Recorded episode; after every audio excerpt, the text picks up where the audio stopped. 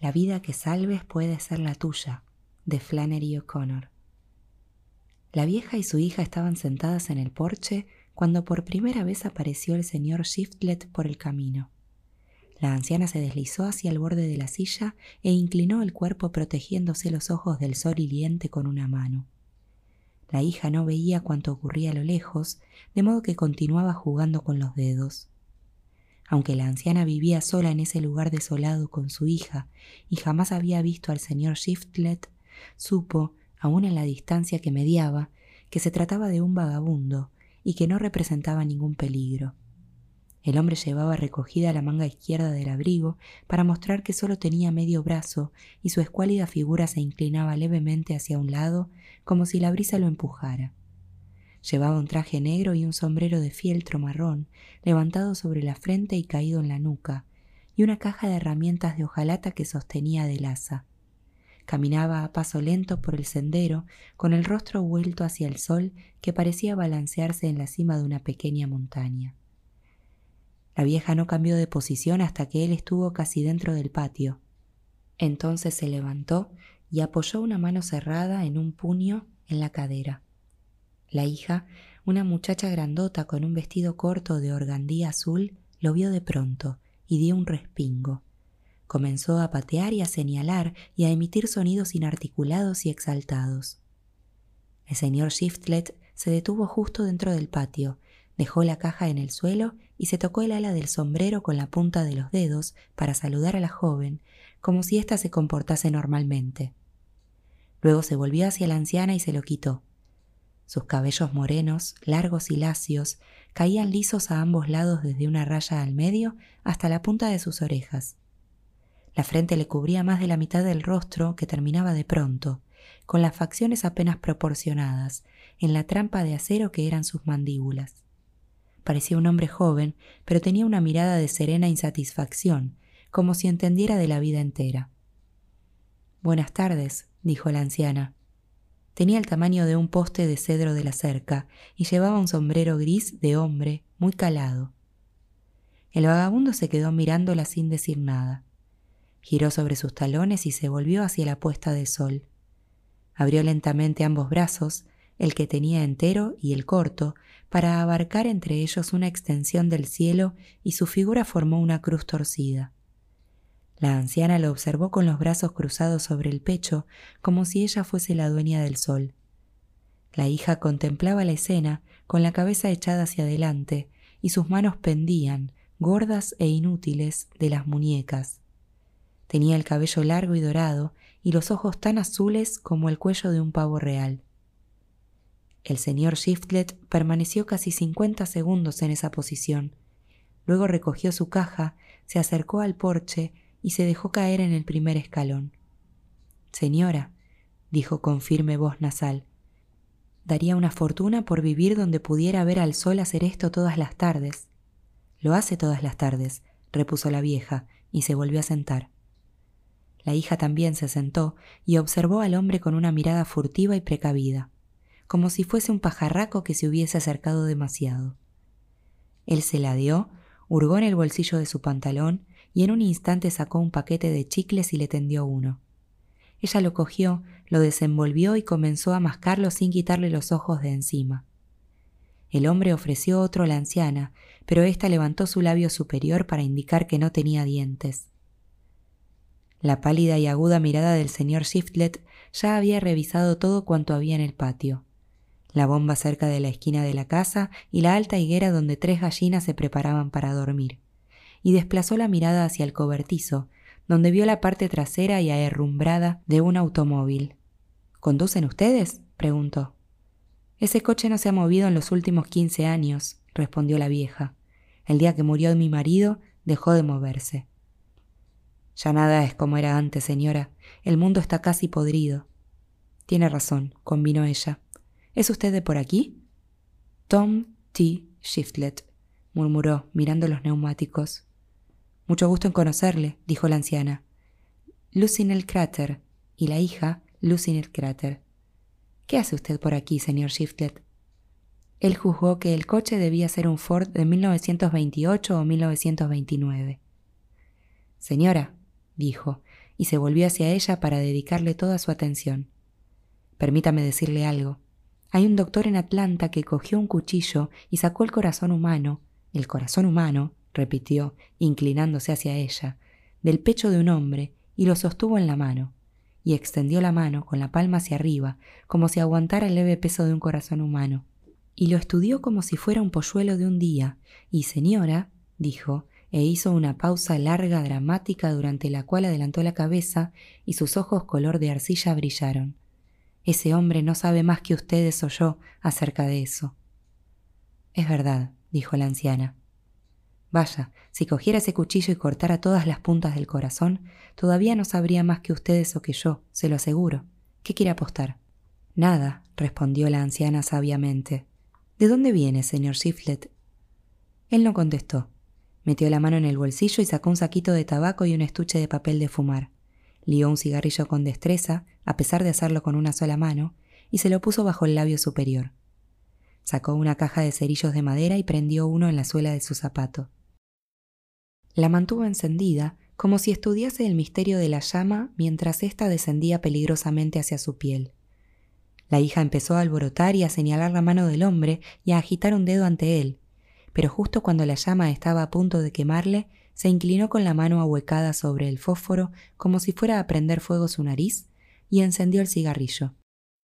Lanzó al aire el cerillo apagado y expulsó una bocanada gris en el atardecer. Su cara adoptó una expresión socarrona. Señora, dijo, en nuestros días la gente hace cualquier cosa. Puedo decirle que me llamo Tom T. Shiflet y que vengo de Tarwater, Tennessee, pero usted nunca me había visto antes, así que ¿Cómo sabe que no estoy mintiendo? ¿Cómo sabe que no soy Aaron Sparks de Singleberry, Georgia? ¿O cómo sabe que no soy George Speeds de Lucy, Alabama? ¿O cómo sabe que no soy Thompson Bright de Tula Falls, Mississippi? No sé nada de usted, musitó la anciana fastidiada. Señora, a la gente no le importa cómo se le miente. Tal vez lo mejor que puedo decirle es que soy un hombre, pero dígame, señora, añadió, e hizo una pausa y su tono se tornó aún más lúgubre. ¿Qué es un hombre? La anciana empezó a mordisquear una semilla.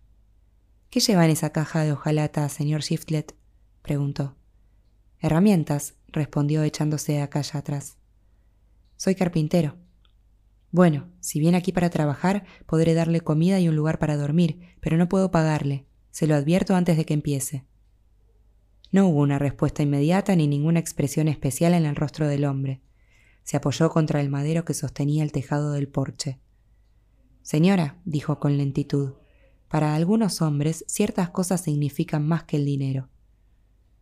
La anciana se meció en su silla sin hacer comentario alguno, y la hija observó el gatillo que subía y bajaba en la garganta del señor Shiftlet. Este dijo a la anciana que el dinero era lo único que interesaba a la gente, pero que él no sabía para qué estaba hecho el hombre. Le preguntó si el hombre estaba hecho para el dinero o para qué. Le preguntó si sabía para qué estaba hecha ella, pero la anciana no contestó y siguió meciéndose y se preguntó si un hombre con un solo brazo podría colocar un tejado nuevo en la casita del jardín. Él hizo muchas preguntas y ella no contestó.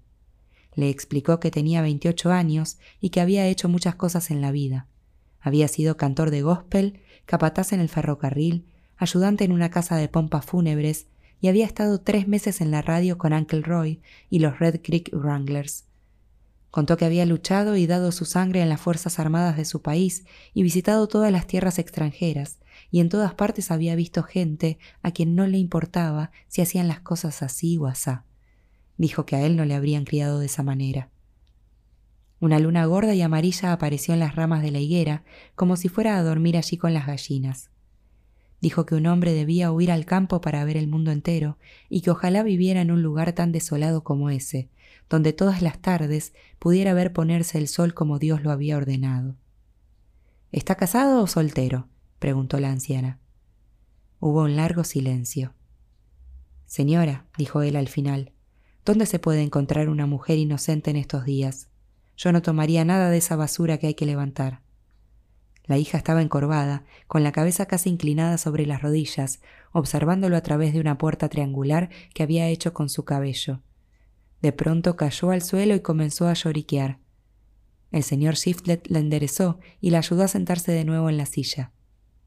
¿Es su hija? preguntó. La única que tengo, respondió la anciana, y es la criatura más dulce de la tierra. No la dejaría por nada del mundo, y además es lista. Barre, guisa, lava, da de comer a las gallinas y trabaja con el asadón. No la cambiaría ni por un cofre de joyas. No, dijo él con tono afable, no deje que ningún hombre se la lleve. El hombre que venga por ella, afirmó la anciana, tendrá que quedarse aquí. En la oscuridad, los ojos del señor Shiftlet se habían quedado fijos en el paracoche del automóvil que destellaba en la distancia. Señora, dijo alzando el brazo corto como si pudiera señalar con él la casa, el patio y la bomba. No hay nada roto en esta plantación que no pueda arreglar, hasta con un brazo inútil. Soy un hombre, agregó con adusta dignidad, aun cuando no esté entero. Yo poseo, dijo tambaleando con los nudillos sobre el suelo para subrayar la inmensidad de lo que iba a decir, una inteligencia moral. Y su rostro atravesó la oscuridad hacia un rayo de luz que escapaba por la puerta, y se quedó mirando a la anciana como si a él mismo le sorprendiera esa verdad imposible. Ella no se dejó impresionar por la frase. Le he dicho que puede quedarse y trabajar a cambio de comida, dijo, si no le importa dormir en ese coche. Señora, dijo él con una sonrisa de satisfacción, los antiguos monjes dormían en sus ataúdes. No estaban tan avanzados como nosotros, repuso la anciana. A la mañana siguiente empezó a trabajar en el tejado de la casita del jardín, mientras Lucinel, la hija, sentada sobre una piedra, lo observaba. Apenas había transcurrido una semana de su llegada al lugar cuando los cambios que había hecho ya podían apreciarse. Había arreglado las escaleras de la entrada y de la parte de atrás, construido un nuevo corral para los cerdos, reparado una cerca y enseñado a Lucinel, que era por completo sorda y nunca había pronunciado una palabra en su vida, a decir la palabra pájaro. La chica grandota de rostro sonrosado lo seguía a todas partes, diciendo pájaro y aplaudiendo. La vieja los observaba a cierta distancia, secretamente contenta. Se moría de ganas de tener un yerno. El señor Shiflet dormía en el duro y angosto asiento trasero del automóvil, con los pies saliendo por la ventanilla. Tenía su navaja de afeitar y un bote con agua sobre una caja que le servía de mesita de noche. Había colocado un pedazo de espejo sobre la luna trasera y colgaba cuidadosamente la chaqueta de una percha que había puesto en una de las ventanillas. Al caer la tarde se sentaba en las escaleras y hablaba mientras la anciana y Lucinel se mecían vigorosamente en sus sillas, cada una a un lado. Las tres montañas de la anciana se alzaban negras contra el cielo oscuro y de vez en cuando recibían la visita de varios planetas y de la luna después de que ésta abandonaba las gallinas. El señor Shiflet señaló que había mejorado la producción porque se había interesado personalmente por ella. Dijo que hasta iba a hacer funcionar el automóvil. Había levantado el capó y estudiado el mecanismo. Dijo que podía afirmar que al coche lo habían fabricado en esa época en que realmente sabían fabricarlos. Ahora, dijo, un hombre coloca un tornillo y otro hombre coloca otro tornillo, y entonces tienes un hombre por cada tornillo. Por eso debes pagar tanto por un coche, estás pagando a todos esos hombres. En cambio, si tuvieras que pagar a un solo hombre, podrías conseguir un coche más barato y en el que se ha puesto un interés personal, y sería un coche mejor. La anciana estuvo de acuerdo con él en que así debería ser. El señor Shiftlet aseguró que el gran problema del mundo era que a nadie le importaba nada ni se paraba un momento a preocuparse por las cosas. Dijo que nunca hubiera podido enseñar una palabra a Lucinel si no se hubiera preocupado y dedicado el tiempo necesario. Enséñele a decir otra cosa, dijo la anciana. ¿Qué quiere que diga? preguntó el señor Shiftlet. La sonrisa de la vieja era amplia, desdentada e insinuante. Enséñele a decir querido, respondió. El señor Shiflet ya sabía lo que ella tenía en mente. Al día siguiente empezó a trabajar en el automóvil y al atardecer le dijo que si ella compraba una correa de ventilador lo haría funcionar.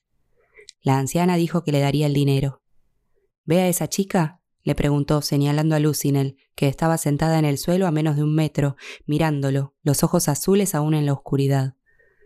Si alguna vez un hombre se la quisiera llevar, yo le diría, no hay hombre en la tierra que pueda arrancar de mi lado a esta dulce niñita. Pero si él me dijera, señora, no me la quiero llevar, la quiero aquí, yo le diría, Señor, no tengo nada que reprocharle. Yo no dejaría pasar la oportunidad de tener un hogar y conseguir a la joven más dulce del mundo. No es usted tonto, eso le diría. ¿Qué edad tiene? preguntó el señor Shiflet como de pasada. Quince o dieciséis, respondió la vieja.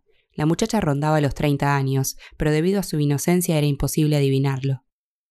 Sería una buena idea pintarlo también, observó el señor Shiflet. No querrá que se cubra de herrumbre. Ya veremos, repuso la anciana. Al día siguiente se encaminó hacia el pueblo, donde adquirió las piezas que le hacían falta y un bidón de gasolina. Avanzada la tarde, unos ruidos ensordecedores escaparon del cobertizo y la anciana salió corriendo de la casa pensando que Lucinel tenía otro ataque. Lucinel estaba sentada sobre una jaula de pollos, dando golpes con los pies y gritando ¡Pájaro! ¡Pájaro! Pero el alboroto que armaba quedaba ahogado por el estruendo del automóvil. Tras una descarga de explosiones, emergió del cobertizo, majestuoso e imponente. El señor Shiftlet estaba sentado al volante, muy tieso. Tenía una expresión de seria modestia, como si hubiera resucitado un muerto. Esa noche, meciéndose en el porche, la anciana fue derecho al grano. ¿Quiere usted una mujer inocente, no es así? preguntó comprensiva. No quiere saber nada de la escoria. Así es, señora. Una que no hable, continuó ella, que no le conteste ni diga palabrotas. Se merece usted esa clase de mujer. Allí está. Y señaló a Lucinel, que estaba sentada con las piernas cruzadas en la silla y se cogía los pies con las manos. Así es, admitió él. No me daría ningún problema. El sábado, dijo la anciana, usted, ella y yo iremos en coche al pueblo y se casarán. El señor Shiftlet cambió de posición en la escalera. No me puedo casar en este momento, repuso. Todo lo que uno quiere hacer requiere dinero y yo estoy sin blanca. ¿Para qué necesita el dinero? preguntó la vieja. Hace falta dinero, respondió él. Hoy día hay gente que hace las cosas de cualquier manera, pero según yo lo veo, nunca me casaría con una mujer a la que no pudiera llevar de viaje como si ella fuese alguien. Quiero decir, llevarla a un hotel y agasajarla. No me casaría con la duquesa de Windsor, añadió con firmeza, a menos que la pudiera llevar a un hotel y darle de comer algo bueno. Me educaron de esa manera y no hay nada que yo pueda hacer al respecto. Mi madre me enseñó cómo debía comportarme. Lucinel ni siquiera sabe que es un hotel, musitó la anciana. Escuche, señor Shiftlet, dijo inclinándose hacia adelante, conseguirá usted un hogar y un pozo de agua profundo y a la muchacha más inocente de la tierra. No necesita dinero. Le voy a decir algo. No hay lugar en el mundo para un hombre vagabundo, pobre, mutilado y sin amigos. Las desagradables palabras se posaron en la cabeza del señor Shiftlet como una bandada de águilas en la copa de un árbol. No dijo nada de inmediato. Lió un cigarrillo, lo encendió y luego habló con voz serena. Señora, un hombre está dividido en dos partes, cuerpo y espíritu. La vieja apretó las encías. Un cuerpo y un espíritu, repitió él. El cuerpo, señora, es como una casa, no va a ningún lado. Pero el espíritu, señora, es como un automóvil, siempre está en movimiento, siempre.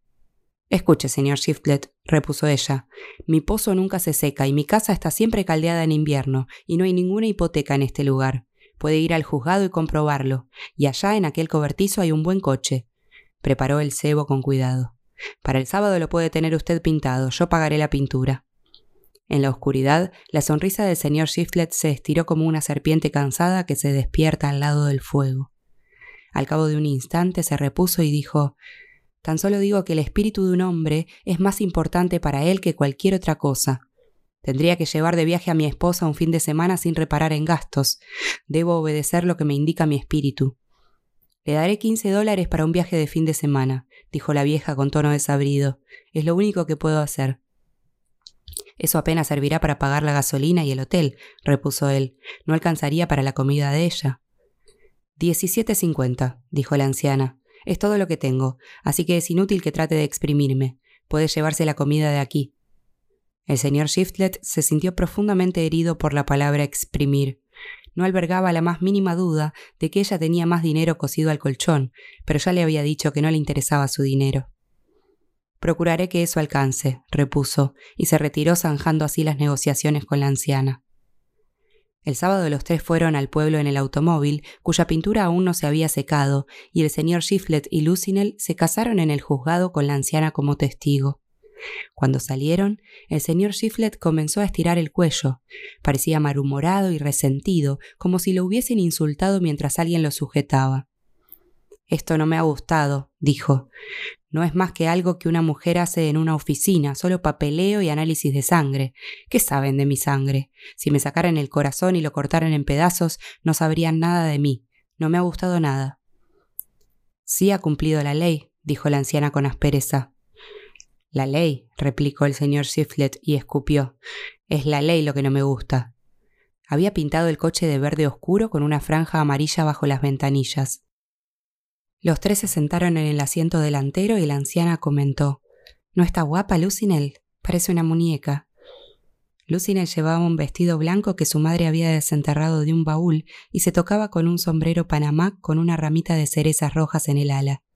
De vez en cuando su expresión plácida cambiaba a causa de algún pensamiento travieso, como un brote de verde en el desierto. Se lleva usted una joya, dijo la anciana. El señor Shiftlet ni siquiera le dirigió la mirada. Volvieron a la casa para dejar a la anciana y coger la comida de aquel día. Cuando estuvieron listos para partir, ella se quedó al lado de la ventanilla del coche con los dedos cerrados sobre el vidrio. Las lágrimas comenzaron a brotar de las comisuras de sus ojos y a rodar por las sucias arrugas de su rostro. Nunca me he separado de ella dos días, dijo. El señor Shiflet puso el motor en marcha. Y no se la daría a ningún hombre, a excepción de usted, porque he visto que actúa como es debido. Adiós, querida, añadió aferrándose a la manga del vestido blanco. Lucinen la miró y no pareció verla. El señor Shiflet hizo avanzar el coche y la vieja tuvo que sacar la mano. Era un mediodía claro, cálido, rodeado de un cielo pálido. A pesar de que el automóvil no podía ir a más de 50 kilómetros por hora, el señor Shiflet se imaginó fantásticas subidas y bajadas y curvas cerradas que solo estaban en su cabeza y se olvidó de la amargura de la mañana. Siempre había deseado un coche, pero nunca había podido comprarlo. Conducía muy deprisa porque quería llegar a Mobile al anochecer. De vez en cuando interrumpía sus pensamientos el tiempo suficiente para mirar a Lucynel sentada a su lado. Se había comido el almuerzo tan pronto como partieron y ahora arrancaba las cerezas del sombrero y las arrojaba una por una por la ventanilla. Él se sintió deprimido a pesar del coche. Había conducido unos 160 kilómetros cuando decidió que ella debía tener hambre de nuevo y al llegar a un pueblecito estacionó frente a un local pintado de color aluminio llamado The Hot Spot. La llevó dentro y pidió para ella un plato de jamón y sémola. El viaje la había adormecido y tan pronto como se sentó en el taburete, descansó la cabeza sobre la barra y cerró los ojos. En The Hot Spot no había nadie más que el señor Shiflet y el muchacho tras la barra, un joven pálido con un trapo grasiento al hombro. Antes de que le sirviera la comida, ella ya estaba roncando suavemente. Dáselo en cuanto despierte, dijo el señor Shiflet. Lo pagaré ahora. El muchacho se inclinó hacia ella, miró el cabello largo de un dorado rojizo y los ojos dormidos entrecerrados. Luego levantó la vista y miró al señor Shiflet. Parece un ángel de Dios, murmuró. Estaba haciendo autostop, explicó el señor Shiftlet. No puedo esperar, tengo que llegar a Tuscaloosa. El muchacho se inclinó de nuevo y con sumo cuidado tocó con un dedo una hebra de pelo dorado. El señor Shiftlet partió. Se sentía más deprimido que nunca mientras conducía solo. El atardecer se había vuelto caluroso y sofocante, y el campo era ahora llano. En el cielo, a lo lejos, se preparaba una tormenta muy lentamente y sin truenos, como si se dispusiera a drenar todas las gotas de aire de la tierra antes de caer. Había momentos en que el señor Shiflet prefería no estar solo. Además, pensaba que un hombre con automóvil tenía responsabilidades para con los demás y se mantuvo alerta por si veía a alguien haciendo autostop. De vez en cuando veía letreros que rezaban Conduzca con cuidado, la vida que salve puede ser la suya. La angosta carretera descendía a ambos costados hacia campos secos, y aquí y allá surgían en un claro casuchas y alguna que otra gasolinera. El sol comenzó a ponerse justo delante del coche. Era una bola rojiza que a través del parabrisas parecía levemente chata en las partes superior e inferior. Vio a un chico vestido con un mono y un sombrero gris parado en el arcén, aminoró la marcha y se detuvo a su lado. El muchacho no tenía el pulgar levantado, tan solo estaba plantado allí, pero llevaba una maletita de cartón y el sombrero puesto de una manera que indicaba que se iba para siempre de algún lugar. Hijo, dijo el señor Shiflet, veo que quieres viajar. El muchacho no dijo ni que sí ni que no, pero abrió la portezuela y se sentó, y el señor Shiflet empezó a conducir. El chico tenía la maleta en el regazo y los brazos cruzados sobre ella. Volvió la cabeza hacia la ventanilla sin mirar al señor Shiftlet. Este se sintió angustiado. Hijo, dijo al cabo de un minuto, tengo la mejor madre del mundo, así que supongo que debes tener la segunda mejor. El muchacho le dirigió una rápida mirada oscura y acto seguido volvió de nuevo el rostro hacia la ventanilla. No hay nada más dulce, continuó el señor Shiflet, que la madre de uno. Me enseñó mis primeras oraciones sobre sus rodillas, me dio amor cuando nadie lo hacía, me dijo lo que estaba bien y lo que no, y veló para que yo hiciera las cosas bien. Hijo, añadió, ningún día de mi vida he lamentado tanto como aquel en que abandoné a mi madre. El muchacho se removió en el asiento pero no miró al señor Shiflet. Descruzó los brazos y puso una mano sobre la manija de la puerta. Mi madre era un ángel de Dios, prosiguió el señor Shiflet con voz crispada. Él la trajo del cielo y me la dio, y yo la abandoné. Sus ojos se nublaron al instante con un velo de lágrimas. El automóvil apenas se movía. El muchacho se volvió con rabia en el asiento. Vete a la mierda, gritó. Mi vieja es una bola de piojos y la tuya es una zorra apestosa. Y tras esto abrió la portezuela y saltó con su maleta a la cuneta. El señor Shiftlet quedó tan sorprendido que condujo lentamente unos cincuenta metros con la puerta todavía abierta una nube exactamente del mismo color que el sombrero del muchacho y en forma de nabo había descendido sobre el sol, y otra, de aspecto más feo, se agazapó detrás del coche. El señor Shiflet sintió que toda la podredumbre del mundo iba a tragárselo. Levantó el brazo y lo dejó caer sobre el pecho. Oh Señor, rezó, aparece y limpia este mundo de las porquerías. El nabo continuó descendiendo lentamente. Unos minutos más tarde sonó de atrás como una risotada, el estruendo de un trueno y unas gotas de lluvia fantásticas, como tapas de latas, se estrellaron contra la parte posterior del coche del señor Shiflet. Se apresuró a pisar el acelerador y con el muñón fuera de la ventanilla corrió contra la lluvia galopante hasta Mobile.